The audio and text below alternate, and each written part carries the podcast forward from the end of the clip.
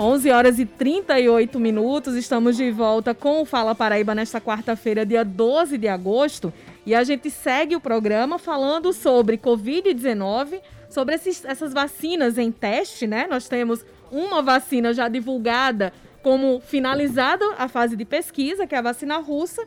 Temos algumas outras vacinas na fase 3 de testagem, duas delas sendo testadas aqui no Brasil. E vamos falar mais sobre isso a partir de agora com o professor doutor Lúcio Castellano, que já está em linha conosco, para falar um pouco sobre esse desenvolvimento da vacina e até que ponto a gente pode saber quando a vacina é segura ou não. Bom dia, professor Lúcio, seja bem-vindo ao Fala Paraíba. Bom dia, Ivina Souto, bom dia, Petrônio Torres, Iracema Almeida, Brasinha. Uh, obrigado pela participação aí na Fala Paraíba. É, estamos aqui para esclarecer algumas dúvidas e aprender também um pouco mais. A primeira pergunta que, que eu quero fazer para o senhor, professor, é, houve o anúncio ontem, nós já acordamos aqui no Brasil com esse anúncio tendo sido feito lá na Rússia, da vacina, né, que foi intitulada Sputnik 5, o presidente russo dizendo que ela é eficaz, que já vai começar a ser aplicada mas a própria Organização Mundial da Saúde diz não ter tido acesso a esses relatórios da pesquisa e não ter acompanhado de perto. Como é que a gente, enfim, pode acompanhar tudo isso? Vários representantes, pessoas que trabalham, especialistas na área de saúde, estão vendo com desconfiança. É para desconfiar mesmo? É, bom, esse é um assunto delicado, mas que nós temos que levar em consideração alguns detalhes. É, realmente não saiu nenhuma informação sobre a vacina russa, esse modelo que eles estão criando, o tipo de vacina, as ações que ela tem no corpo humano.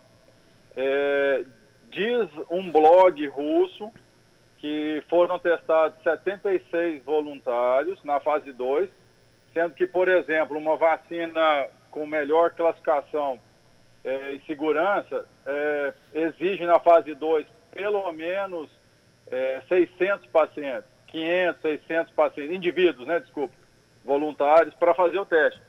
Então, se, for, se foram 76, não é muito baixo, né? Mas a gente tem que levar em consideração que a medicina russa é boa, tem muitos, muitos avanços, né, surgiram na medicina russa, e eles fazem muitas coisas sem divulgar e apresentam resultados interessantes. Então, a minha posição seria de cautela, e aguardar os resultados oficiais. O governo do Paraná, o governo estadual do Paraná, já vai firmar hoje um acordo com o governo russo para, enfim, adquirir doses, entrar já nesse circuito.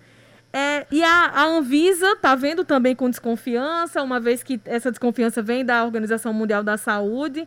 Para que haja a testagem dessa vacina aqui no Brasil, a Anvisa precisa autorizar, não é isso?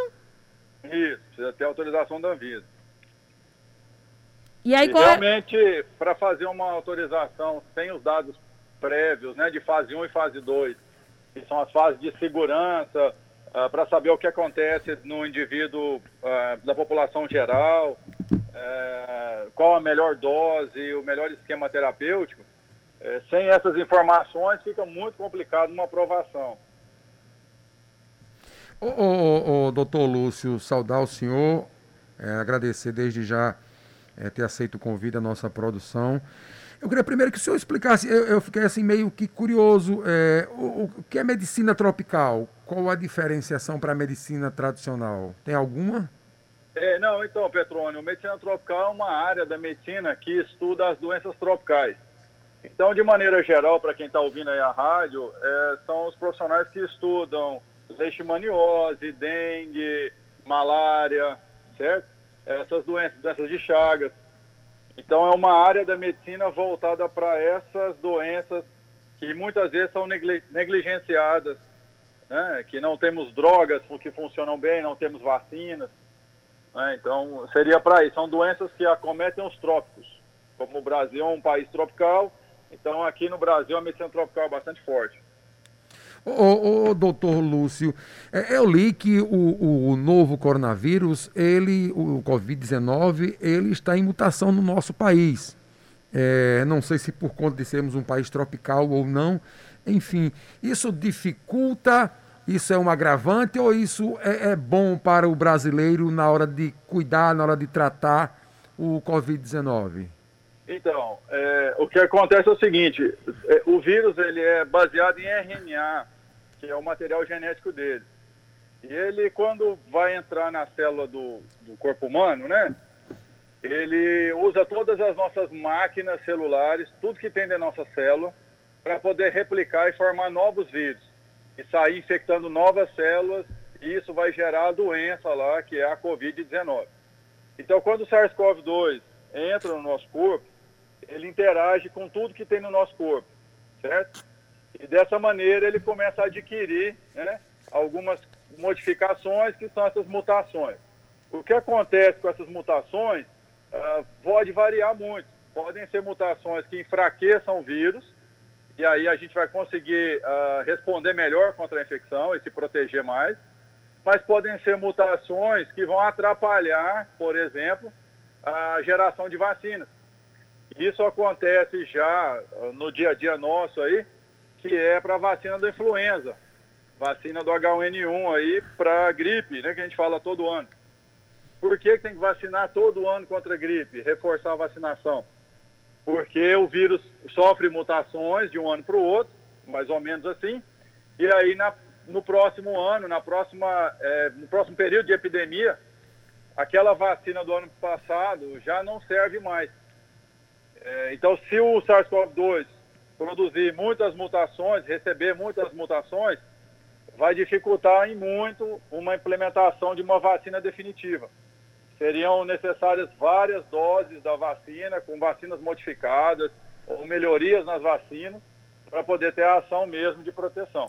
O senhor falou sobre a questão de várias doses, é um, uma das discussões em relação a essas vacinas que estão em teste, inclusive aqui no Brasil, foi divulgada essa semana pela imprensa nacional que a vacina que está sendo desenvolvida pela, por Oxford é, vai ter uma segunda dose nessa testagem. E aí eu já vou emendar com uma outra pergunta para o senhor, que é a questão do tempo para desenvolver uma vacina.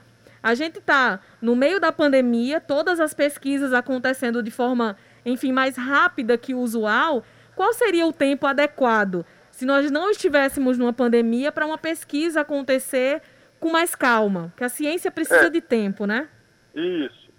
É, por exemplo, a vacina do ebola, ela começou a ser feita há muitos anos atrás, há mais de 20 anos, com outros, outras variantes do vírus. E quando apareceu, apareceram aqueles casos, aquele surto, né, que teve na, em países africanos, o, o, os governos mundiais resolveram fabricar a vacina. Então, como eles já tinham uma base muito grande, muito bem feita, com, o Canadá e, e Alemanha, né, liderando, eles conseguiram fazer rapidamente a vacina. Mas demoraram mais de 20 anos de estudos. Em geral, é, no mínimo 10 anos seria o ideal para todas as fases serem avaliadas, toda a segurança, todos os testes em laboratório prévios, né, a, a administração em seres humanos. Tudo isso demoraria aí aproximadamente 10 anos. Né?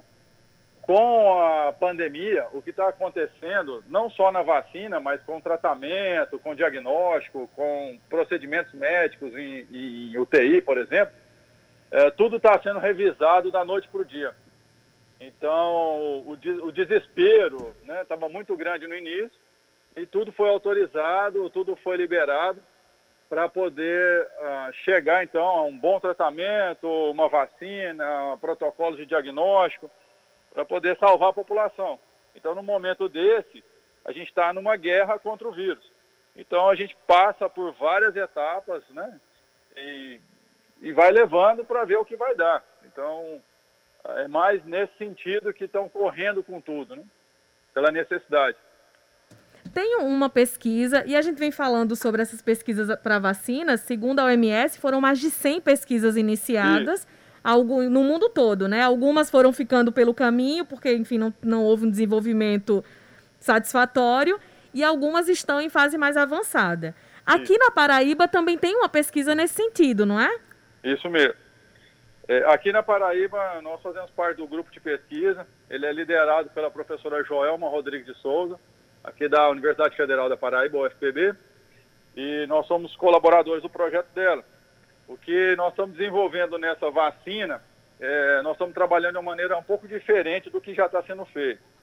Nós fizemos uma análise é, utilizando supercomputadores, né, uma parte de inteligência artificial mais avançada, e determinamos nos computadores todas aquelas fases 1, na né, fase 1 de produção de vacina. Então nós conseguimos já identificar quais são as melhores partes do vírus para a fabricação de uma possível vacina. Né? É, essas regiões que nós selecionamos uh, já nos deram aí uh, alvos interessantes para causar reações de defesa do nosso organismo sem causar alergia, sem causar irritações, né, minimizando os efeitos colaterais futuros da vacina. Então nós adotamos essa estratégia inicial, já estamos fabricando é, os protótipos da vacina e estamos em parceria com outras instituições para testagem tanto no laboratório, em células, em vírus, né? E também em animais infectados. E é, tudo isso é protocolo inicial de fase 1, antes de entrar em fase 1 dos seres humanos, né? Então todos os ensaios pré-clínicos devem terminar aí nos próximos dois meses e daí a gente parte para uma parceria com empresas que se interessem para a produção da, da, do protótipo de vacina para aplicação em seres humanos.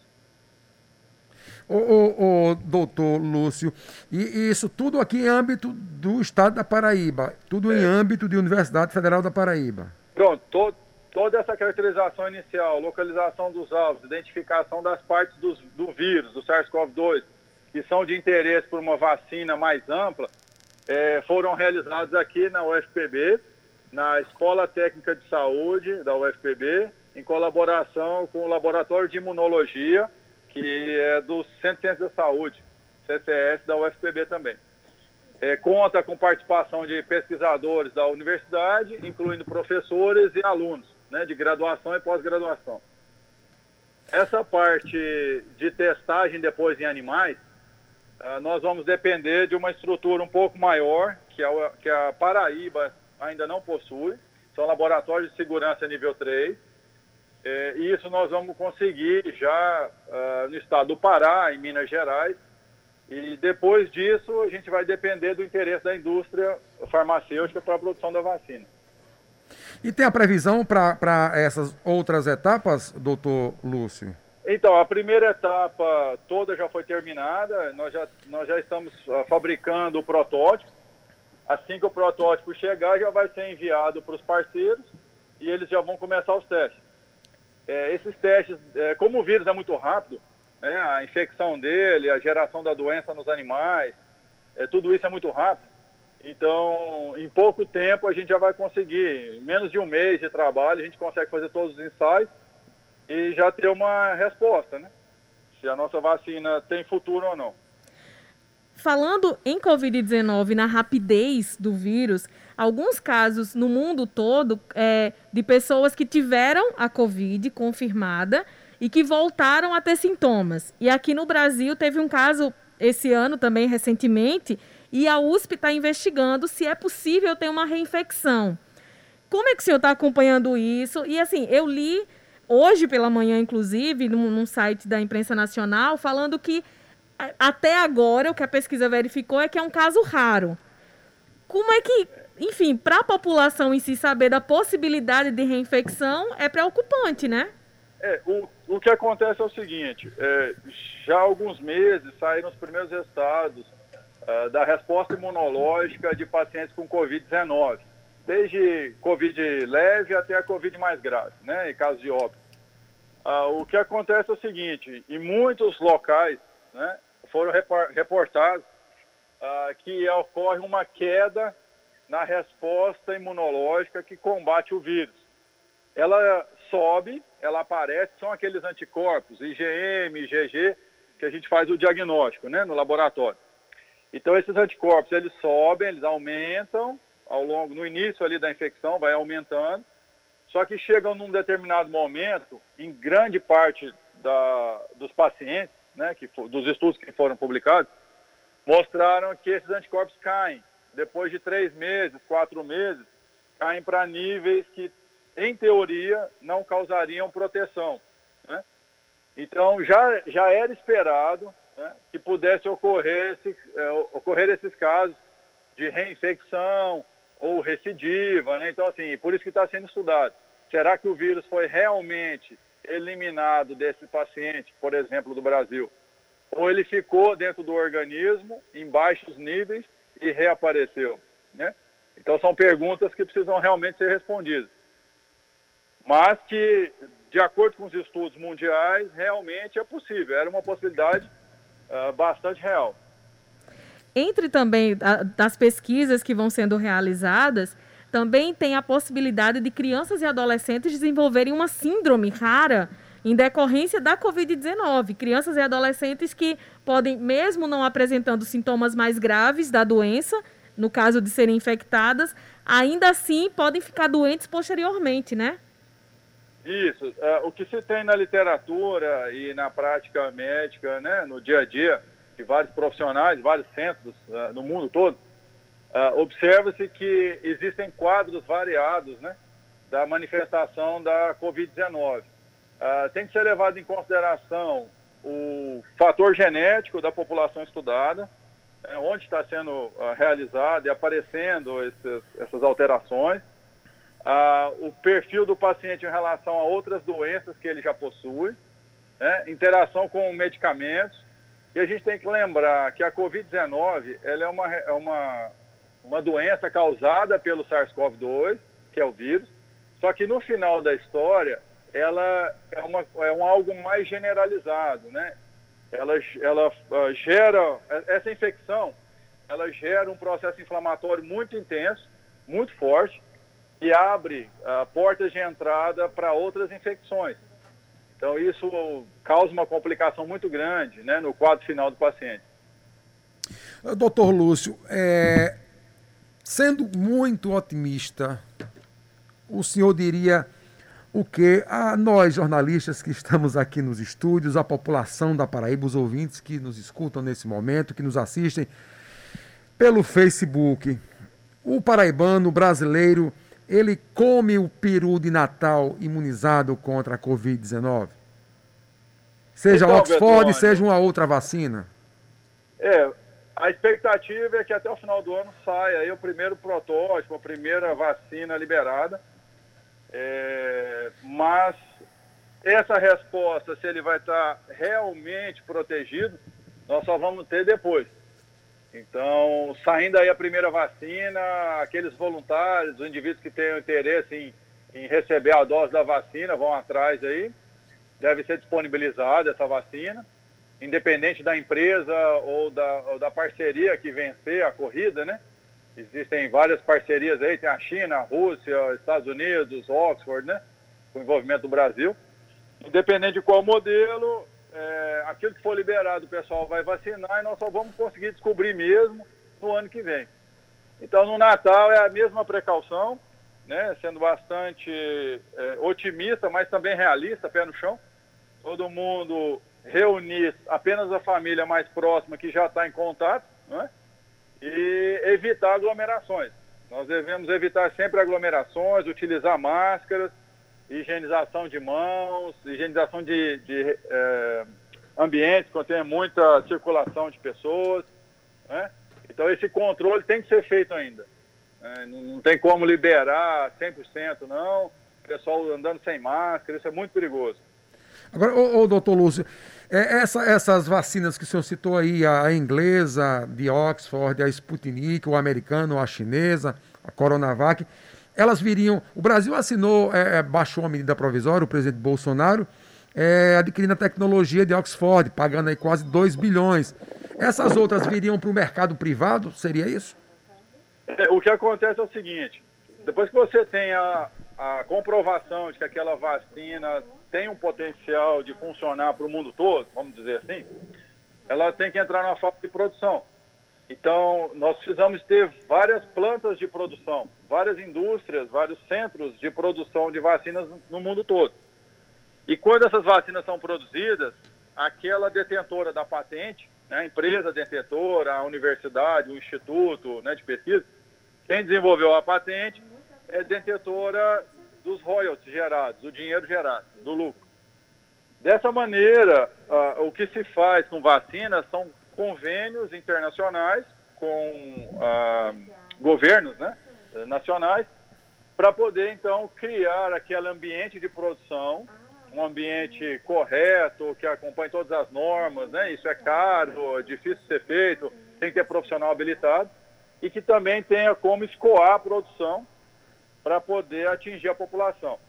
Então, dessa maneira, esses acordos, como esse brasileiro, por exemplo, eles uh, prevêem garantias de que aquele, que aquele país, como o Brasil, vai ter acesso a parte da produção gerada, vai ter capacidade de distribuição, né? uh, terá uh, diminuição de royalties a serem pagos para a empresa. Então, são as vantagens que aquele governo receberá para poder liberar para a sua população, vamos dizer assim, para a sociedade. É, na contrapartida, provavelmente uh, são exigidos inúmeros, inúmeros uh, processos, uh, controles, como a formação aí de uma equipe mais específica, a garantia de liberação de insumos importados, né, com mais agilidade. E isso deve ser a contrapartida do governo que tem interesse em fabricar aquela vacina. Então, a grande vantagem de firmar esses acordos, independente com, com a fonte da vacina, com quem está produzindo a vacina, é, é, importante o Brasil fazer esses acordos, participar desses acordos, para poder garantir que chegarão vacinas aqui no Brasil. É, e segundo o acordo firmado, já está garantido cerca de 100 milhões de doses aqui para o Brasil né, desde esse momento nesses acordos firmados. Estados Unidos, Reino Unido, União Europeia, Japão. Essa, essas já 100 milhões de doses são de Oxford. De Oxford, exatamente. E aí tem também a, a vacina chinesa que, havendo esse nesse no acordo feito, vai, ter, vai ser produzido pelo Instituto Butantan, lá em São Paulo. A gente fica realmente aguardando, parabenizar o professor Lúcio Castellano, junto com toda a equipe que vem desenvolvendo essa vacina aqui na Paraíba também, a pesquisa sendo feita. Agradecer muitíssimo ao senhor por nos atender, atender nosso, nosso chamamento para explicar tudo isso, porque muitas vezes, no desespero, às vezes, e na, na, na expectativa de que a pandemia termine logo, muitas vezes e eu digo nós não não entendemos o tempo de desenvolvimento de uma vacina ou de um medicamento e a população às vezes também não entende, né? A gente só sabe que precisa ter e que o que vem sendo divulgado pelos, pelas instituições. E aí é muito bom sempre ter alguém que explique o processo todo de desenvolvimento num período comum e como as coisas estão acontecendo de forma acelerada agora. Muito obrigada e boa tarde para o senhor. Obrigado, obrigado Ivna, Petrone, Iracema, Brasinha, toda a equipe da Rádio Tabajara, do Fala Paraíba. Obrigado aos ouvintes também. É, espero ter ajudado aí no esclarecimento e estamos sempre à disposição. Muito obrigado pela oportunidade. Um forte abraço a todos.